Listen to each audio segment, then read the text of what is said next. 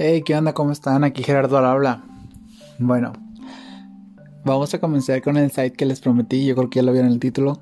Este es sobre azúcar morena. Ah, y pues, para empezar, azúcar morena, para los que no saben, este es mi marca de postres. Esta marca la había empezado ya hace años, nada más que la tuve que dejar en pausa, la tuve que suspender un rato. Mm, Principalmente porque pues no estaba muy preparado. O sea, en ese entonces yo apenas tenía 17 años, 18 años. No sabía muy bien lo que lo que estaba haciendo, como para dónde dirigirme. Pero, sin embargo, el estar tanto con Azúcar Morena como con Pizza Latina y del Rincón, que son las tres marcas que era, se podría decir, el chef principal, sin agraviar a los chefs. este, pues era el cocinero en jefe. Yo estaba en los tres y yo hacía las tres cosas. Hacía, me dedicaba a hacer pizzas, a hacer hamburguesas con mi mamá. Mi mamá en el rincón éramos los dos. era, eh, ella estaba haciendo hamburguesas, guisos, todo eso. Y yo pude ayudar mucho en los postres, ¿no? Este, cuando ella podía hacerlos, porque ella descansaba eh, entre semana, de lunes a jueves, pues ella empezaba a hacer los postres o las preparaciones o las compras. Y a jueves, viernes, sábado y domingo, pues eran los días más atareados para mí y para ella. Y yo abría pizza latina desde los martes, de martes a domingo abría. Entonces estaba prácticamente toda la semana, nada más cansaba el lunes. Este. Pues sí, deja, muy bonitas experiencias. Este, pero también mucho estrés. Y igual, Pizza Latina la empecé con José, ya de años de conocernos. Fue de los ellos, bueno, lo que es mi tía, mi abuela y mamá y Josué son de las personas que y Tamés también, que ahorita está en la Ciudad de México, ya no hablado con él. Pero esas son personas que siempre me han ayudado.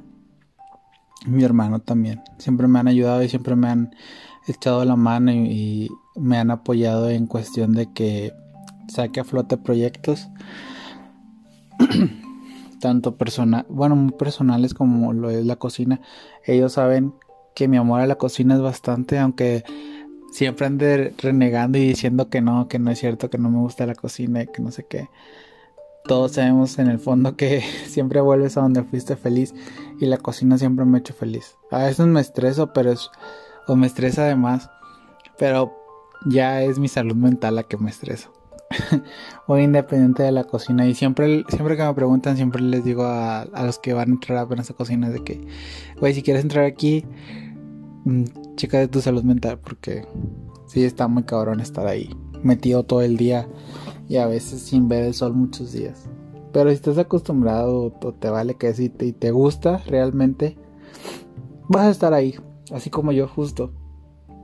Yo me puse a trabajar un año en fábrica, eh, seis meses, luego me sacaba o me salía. Y otros seis meses, y luego volví a cocina. Siempre vuelvo a cocina, es la constante que Así como cuando termino de hacer, cuando empiezo a hacer ejercicio y empiezo a hacer yoga, así la constante es la cocina que... este, siempre vuelves a donde eres feliz y a donde sabes. Es que nada es eso, que ya sabes. Y si no, aprendes rápido. La cocina es cuestión de, adaptarte y de estar muy pilas. Por ejemplo, lo de los postres, yo empecé con un curso en Caritas. Es un shout out a, Caritas Monterrey por, por ayudarnos. Este, ahí en San Gilberto, o sea, no estuve en una escuela, o sea, no empecé en una escuela así como la de Ligma, que después tuve la fortuna de ir un año, un año y medio creo que estuve ahí. No, empecé en un Caritas así de San Gilberto, este, un cursito de tres meses. Y me ayudó bastante porque gracias a eso me estuve manteniendo un año. un año vendiendo gorditas de azúcar y, y galletas, pasteles también. Un año así, así me mantuve. Igual, o sea, no se acaba de que lo mismo que se acaba en, en una fábrica o ya tiempo después que eran mil pesos o, o dos mil pesos por semana, pero pues sí me ayudaba a mantenerme a flote y más que nada que no faltara la comida, que era lo principal. Ya después de eso, pues fue... Me fastidió un poquito. Pero porque igual mi salud mental para mis amigos que me conocen desde tiempo, pues nunca ha sido muy estable, así que digamos que, uy. Y siempre he hablado con, con mis conocidos y personas llegadas, que ahora ustedes son personas llegadas también, de cómo me siento y a veces pues simplemente no. O sea, simplemente no puedo seguir o necesito un descanso. Y pues en los, en los trabajos eh, estables, por así decirlo. Y cuando vendes tampoco. Pero en los trabajos estables no puedes decir, oye, ¿sabes qué? Mm, hoy no tengo ganas de... O sea, no, no me levanté con ganas de trabajar. Y muchas veces no es porque no quieras, porque ya literalmente tienes una fatiga mental muy fuerte. Este, en cambio, cuando tú eres tu propio jefe, pues sí estás vendiendo, pero estás consciente de que si necesitas ir al baño, necesitas irte a llorar al baño y tardarte, pues te va a tardar. Al final y al cabo es, es, tu salud. Cosa que en el trabajo también deberían de, de tomar en cuenta de que la salud mental es salud. Este, pero cambiando de tema y volviendo a los postres. Eh, ahorita estoy empezando con postres básicos pero ricos. Y lo que yo busco ahorita, no busco ser muy pretencioso. Y aunque se escuche que sí con las publicaciones. Simplemente lo que quiero es a ustedes ofrecerles una variedad buena y que yo sepa hacer. Yo sé hacer muchos postres y tengo un conocimiento teórico también de otros tantos. Pero porque, como saben, soy una persona que le gusta estar, eh, ser autodidacta. Tengo muchos libros de cocina salada y de cocina dulce. Tengo una enciclopedia, literalmente una enciclopedia de cocina. Y yo me pongo a ver y estudiar técnicas y así.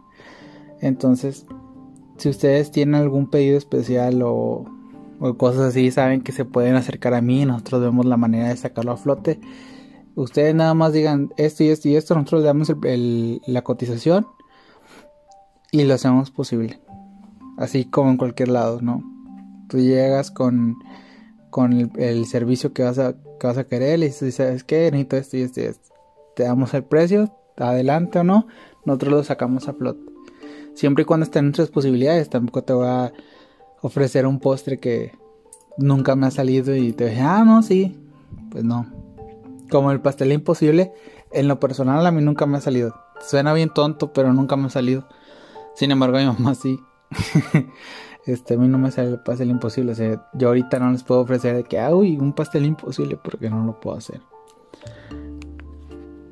Pero otro tipo de cosas sí. Por ejemplo, ahorita eh, mis postres base y que ya tienen renombre, gracias a mi mamá y a las amigas de mi mamá del trabajo. Eh, que es este los cupcakes de zanahoria, los cupcakes de vainilla, de tres leches, los de chocolate también, pero no, eh, no, sé por qué no los compran tanto. A lo mejor por su paladar que se les hace muy dulce. las galletas de chocolate que, que, entre amigos son también este, muy aclamadas. Ahorita acabo de hacer brownie de chocolate pan de plátano también, pero el problema con el pan de, con el pan de plátano, el panque de plátano, es que ese tiene una, una vida de 3-4 días, entonces se tiene que comer muy puntualmente o congelarse. Este, para que dure más o menos. Y ese, si tengo pedidos, si lo hago, si no, mejor hasta que o lo ofrezco primero y ya después lo hago, ¿no? Pero sí, siempre va a haber galletas, siempre va a haber cupcakes, siempre va a haber este brownies. Como les había platicado en el podcast eh, de Hablemos de... Mm, quiero incluir un postre eh, más especial y, e internacional o más mexicano, pero que sea especial, especial cada semana. Este, Esta semana no voy a tener ninguno porque apenas voy empezando.